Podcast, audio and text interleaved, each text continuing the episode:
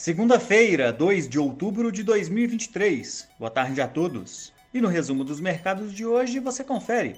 O Ibovespa encerrou em baixa de 1,29%, aos 115.057 pontos, repercutindo o recuo no índice de gerentes de compras industrial de setembro, voltando a níveis de contração após recuperação pontual em agosto. Como outros destaques, as ações da Raia Drogazil recuaram 0,87%, mesmo após o Conselho de Administração da companhia aprovar pagamento de 91 milhões de reais como juros sobre capital próprio, correspondente a aproximadamente 5 centavos por ação, que serão pagos à base acionária de 4 de outubro. Já as ações da Azul caíram 6,15%.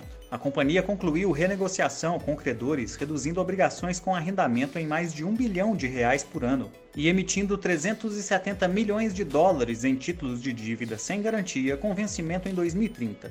O dólar à vista, às 17 horas, estava cotado a R$ 5,07, em alta de 0,79%.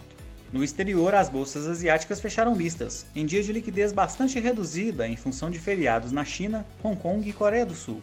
O índice de gerentes de compras industrial chinês subiu para 50,2 pontos, voltando para o terreno expansionista após seis meses de contração, refletindo os estímulos anunciados nas últimas semanas. No Japão, a pesquisa de sentimento industrial do Banco Central avançou além do esperado no terceiro trimestre, puxado pelo setor automobilístico. Por lá, o índice Nikkei caiu 0,31%.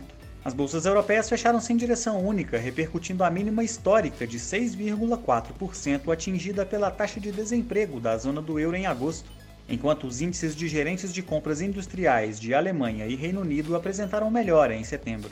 O índice Eurostock 600 caiu 1,03%. Já as bolsas americanas fecharam mistas. O acordo político costurado no fim de semana, que estende por 45 dias o financiamento do governo do país, não impediu a abertura da curva de juros dos Treasuries, com o papel de 10 anos atingindo 4,7%, maior patamar desde 2007. Por outro lado, o índice de gerentes de compras industrial de setembro avançou para 49,8 pontos, vindo acima da expectativa e voltando a se aproximar da linha dos 50 pontos, que indica a expansão da atividade. O Nasdaq teve alta de 0,67%, o S&P 500 fechou em estabilidade e o Dow Jones recuou 0,22%.